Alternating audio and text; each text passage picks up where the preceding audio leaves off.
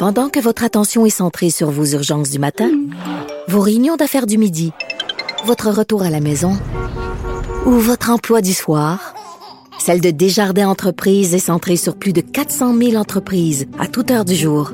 Grâce à notre connaissance des secteurs d'activité et à notre accompagnement spécialisé, nous aidons les entrepreneurs à relever chaque défi pour qu'ils puissent rester centrés sur ce qui compte, le développement de leur entreprise. Avertissement. Cette émission peut provoquer des débats et des prises de position pas comme les autres. Vous écoutez Sophie Durocher. Si la cause du français au Québec vous intéresse, vous inquiète, ben vous avez eu euh, soit des occasions de vous décourager, soit des occasions de vous réjouir au cours des, des derniers jours, des dernières heures. Bon, il y a plusieurs euh, informations. Par exemple, on apprenait dans le journal de Montréal une explosion de plaintes à l'Office québécois de la langue française. Ensuite, il y a eu cette histoire aussi qu'on a apprise dans le journal de Montréal, euh, une annonce officielle du ministère fédéral de l'immigration qui s'est déroulée en anglais uniquement. Et puis hier, on apprenait donc que euh, Québec, donc le gouvernement Legault, renonçait à agrandir le collège qui est un cégep anglophone. Bref, plein de sujets à, à discuter avec des passionnés de la cause du français au Québec. Et c'est ce qu'on va faire avec Frédéric Lacroix. Il est essayiste, il est chercheur indépendant. Il est surtout auteur du livre Un libre choix, point d'interrogation, Cégep anglais et étudiants internationaux. Monsieur Lacroix, bonjour. Bonjour. Alors, j'ai envie de prendre les trois sujets dans un chapeau, puis de les, les, le brasser le chapeau, puis de voir par où on commence. Commençons par cette euh, nouvelle qui est sortie hier, donc le gouvernement du Québec qui renonce à agrandir le collège Dawson. Pour les gens qui nous écoutent partout à travers le Québec, expliquez-nous c'est quoi le contexte et pourquoi cette nouvelle-là est importante, Monsieur Lacroix? Ben, euh, le collège Dawson, c'est euh, le plus gros cégep au Québec. C'est le, le, cégep qui a le plus gros nombre d'étudiants au préuniversitaire, donc des étudiants qui se destinent à l'université. Euh, le collège Dawson reçoit environ 11 000 demandes d'admission par année et accepte seulement 30% des étudiants. Donc, c'est un collège, en fait, qui occupe le sommet de la hiérarchie euh, des cégeps à Montréal. Et ce qu'il qui fait, c'est qu'il sélectionne seulement les meilleurs euh, étudiants qui sortent du secondaire. Donc, c'est une, espèce de, de collège euh, réservé à l'élite académique à Montréal. Donc, la, la, la, demande pour y entrer est, est très, très forte. Et le collège Dawson déborde, donc la demande est très grande, et, mais vu qu'il y a seulement 30 de, de, taux d'acceptation, il y a un énorme taux de refus. Il y a beaucoup de gens qui aimeraient y aller qui ne peuvent pas. Donc, le, collège travaillait sur une, une expansion euh, majeure depuis nombre d'années. Il s'agissait de construire un bâtiment de six étages pour accueillir de nouveaux étudiants. Euh, le collège dit que c'est pas le cas, que c'était seulement pour mieux les loger, mais je, pense que tout, euh, on, on, a beaucoup d'informations à l'effet que ça c'est pas vrai. Euh, donc, c'est un projet, au début, on a appris que c'est un projet de 50 millions. Après ça, c'est sorti que c'était 100 millions finalement. Là, en fin de semaine, le Journal de Montréal nous a appris que finalement, c'était 189 millions. Je ne sais pas si c'est le chiffre final.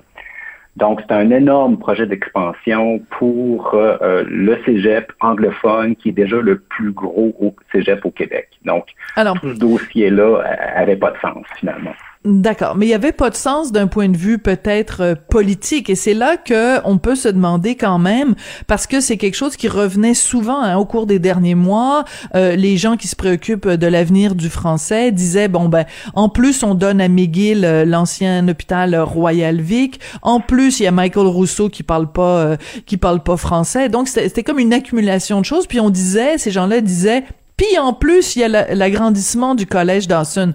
Alors, la question que je vais vous poser est la suivante. Quand euh, François Legault, hier, annonce que finalement, il ne financera pas l'agrandissement du Collège Dawson, est-ce que c'est une décision basée sur des faits, basée sur des chiffres ou basée sur un calcul politique parce qu'il y a des élections qui s'en viennent cette année? Euh, ben, ben, c'est sûr que le, les élections jouent euh, pour beaucoup dans cette décision, à mon avis.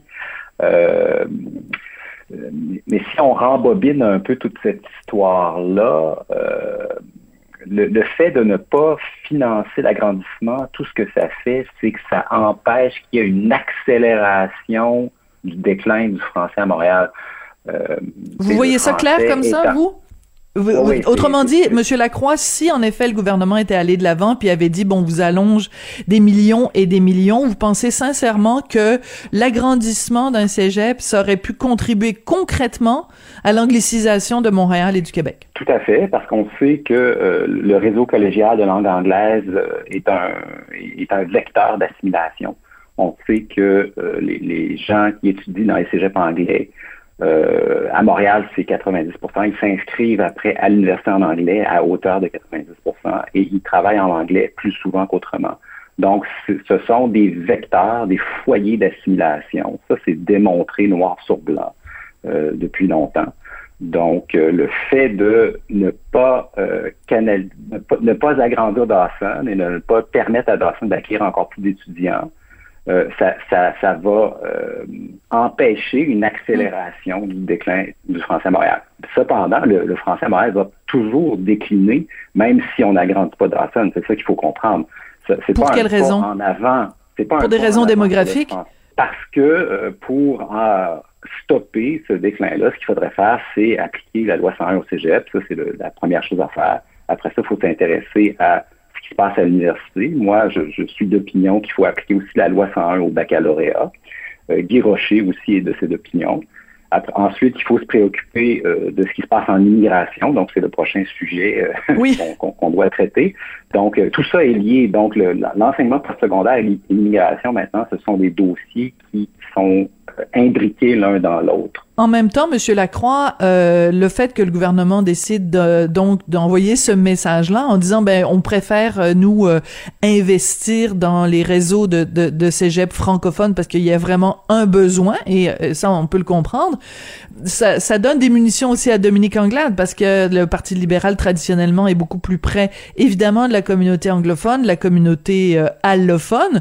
Donc elle, ça lui donne des munitions où elle peut aller voir ces, ces deux communautés-là leur disant regardez, il y, a il y a un seul parti qui va défendre vos droits et c'est le parti euh, libéral. Oui, il faut, il faut comprendre qu'à Dawson, le, groupe majoritaire, ce ne sont pas les anglophones, ce sont les allophones. Donc, les mhm. allophones scolarisés en français, euh, qui ensuite fuient euh, le système de langue française et s'inscrivent à Dawson, c'est le groupe majoritaire. Donc, c'est important de le rappeler, ça, Monsieur Lacroix. Oh oui, c'est ça. C'est, les anglophones sont minoritaires à Dawson, puis les francophones sont beaucoup moins nombreux que les allophones. Donc, les allophones euh, qu'on a scolarisés en français, qu'on a choisi de scolariser en français à partir de 1977.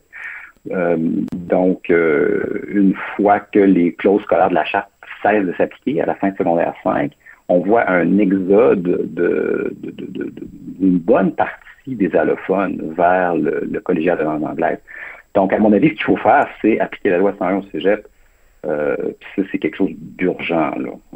Ça presse, comme on dit au Québec, ça presse. Bon, alors on a parlé tout à l'heure, on a parlé tout à l'heure de, de l'immigration. Euh, vous, plaidez, ben, comme beaucoup d'autres, évidemment, euh, soit une meilleure francisation des immigrants, soit une meilleure sélection des immigrants en fonction de leur connaissance euh, de la langue française, même si c'est pas leur langue maternelle, mais en tout cas une connaissance de base euh, du français. comment peut-on concilier ça avec le fait qu'il y ait le ministre donc de l'immigration qui euh, la semaine dernière a fait une annonce extrêmement importante. Euh, ça a duré 15 minutes. C'était sur les, les, les, les, dossiers en retard. Là, il y a plus d'un million et demi de dossiers en retard. Et il a fait tout son discours en anglais seulement. Et quand euh, notre collègue du Journal de Montréal, Journal de Québec, lui a posé des questions en français, il a répondu, ben, pouvez-vous poser votre question en anglais? À partir de combien de claques en pleine face les Québécois vont se réveiller, d'après vous, Monsieur Lacroix? Ah ben ça, euh, ça, je sais pas. Ils ont une très, très, très grande tolérance, apparemment. Ben, euh, ce, que je vois, moi, c'est que le, le, ministère de l'immigration fédérale, en fait, travaille en anglais, pense en anglais, conçoit ses programmes en anglais. Euh, puis euh, le, fait que le ministre de l'immigration fédérale ne parle pas français est tout à fait cohérent avec le portrait d'ensemble. On se rappelle que le devoir a révélé récemment qu'il y avait une, Ottawa exerçait une discrimination, je pense que le mot n'est pas trop fort, il décrit la réalité, contre les étudiants euh, qui souhaitent, les étudiants africains surtout, qui souhaitent venir étudier en français au Québec. Donc le taux mm. de refus de ces dossiers-là est extrêmement élevé quand on regarde l'ensemble du portrait, on se rend compte que ce qui dérange Ottawa, c'est que ces étudiants-là souhaitent étudier en français au Québec. Donc, ceux qui viennent étudier en anglais au Québec, leur dossier, les taux de, refus sont beaucoup plus bas. Donc, il y a vraiment une discrimination systématique, systémique contre euh, euh, les francophones de la part du fédéral, puis le fait que le ministre euh, ne, parle pas français et que ça ne, le dérange pas.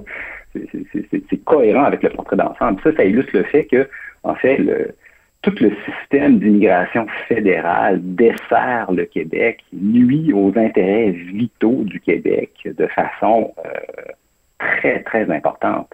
Puis là, on sait que l'objectif d'Ottawa, c'est d'augmenter le nombre d'immigrants permanents. Donc, l'année passée, on a accueilli 400 000 immigrants permanents.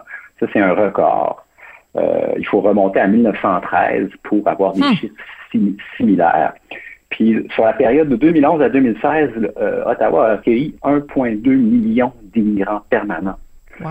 Euh, puis ça, c'est un système, en fait, où le Québec a très peu de peu parties prenantes. C'est un système que le Québec ne contrôle pas et qui dessert nos intérêts parce qu'on n'arrive pas à, par exemple, euh, sélectionner des immigrants francophones selon nos besoins. Ottawa les refuse.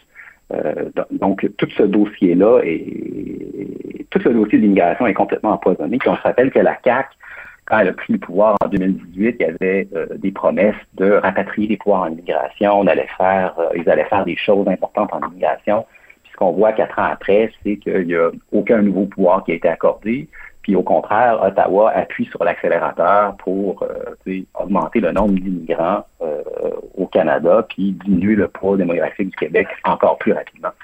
Oui, c'est surprenant quand même que pour un, un, un, parti qui supposément a les questions euh, nationales euh, à cœur, euh, qui ait, qui si peu de choses qui a été faites, et, et c'est un, et c'est un reproche évidemment que lui fait le Parti québécois.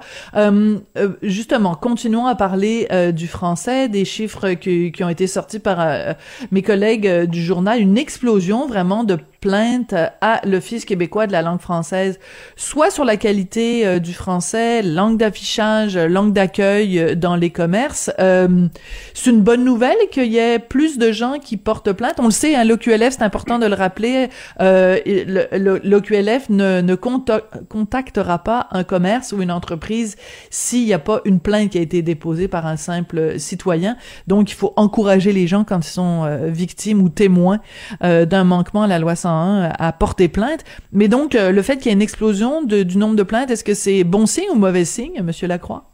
Ben, moi, je trouve que c'est les deux à la fois. Euh, l'explosion, premièrement, si on regarde le positif, pour moi, l'explosion du nombre de plaintes, c'est le signe que les Québécois n'ont pas capitulé euh, sur la mm-hmm. question du français. Donc, moi, je pense que c'est important de le souligner. Là, cette année, on va avoir probablement 1000 plaintes de plus que l'année passée c'est quelque chose qui est en augmentation depuis des années. À chaque année, ça augmente. Euh, donc, euh, les gens n'ont pas capitulé. Donc, il y a une partie de la population qui résiste toujours. Puis, je pense que cette partie-là résiste plus que nos élites euh, qui, ont des oui, c'est ça qui est surprenant. à faire des gestes. C'est ça. Ben donc, je pense que l'élite, en fait, est derrière la population, est à la freine. Euh, donc, il y, a, ça, pour moi, c'est positif, l'augmentation du nombre de plaintes, mais ce que ça reflète aussi, c'est le, déclin accéléré du français au Québec, parce que quand on regarde les chiffres, on voit que, euh, bon, il y a à peu près le trois quarts des plaintes sont à Montréal, bien sûr, mais ça s'étend, c'est en train de s'étendre. Donc, il y a de plus en plus de plaintes à Laval ou mm-hmm. sur euh, ou en Montérégie. Donc, le, le déclin euh, du, français n'est plus concentré à Laval, mais déborde dans toute la région métropolitaine. Puis ça, ça va avec la démographie. On sait que c'est le cas, par exemple, à Laval. Laval, le nombre de francophones à Laval a baissé de 15% de 2001 à 2016. C'est une chute extrêmement abrupte. Lorsqu'on voit, c'est que ça est en train de se refléter dans le nombre des plaintes. Donc, les francophones qui restent à Laval, maintenant, sont de plus en plus outrés euh, de la hmm. dynamique sur le terrain. Puis on a eu un exemple avec la place Belle à Laval. Ben oui, par exemple, racontez-nous ça. Oui. Oui, c'est ça. Donc, la place Belle euh, qui, a affiché sur ces, énormes panneaux un message euh, en anglais seulement. donc, les dirigeants pensaient que c'était normal. Donc, il y a une espèce de mentalité qui est en train de... Moi, j'appelais ça la West Islandisation de Laval, c'est-à-dire la mentalité du West Island où on vit dans une bulle anglophone au Québec.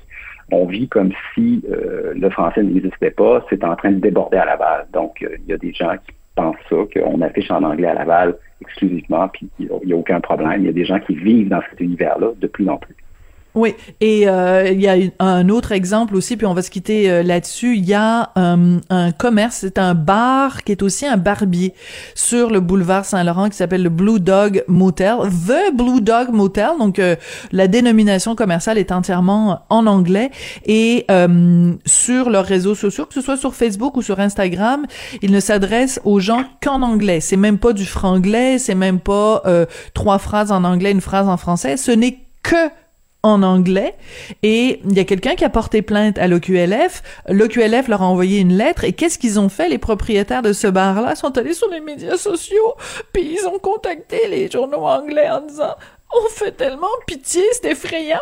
Et le propriétaire du bar a eu le culot sur les médias sociaux de dire ben écoutez, on est en pleine pandémie, il me semble qu'il y a des choses plus importantes à régler que ça.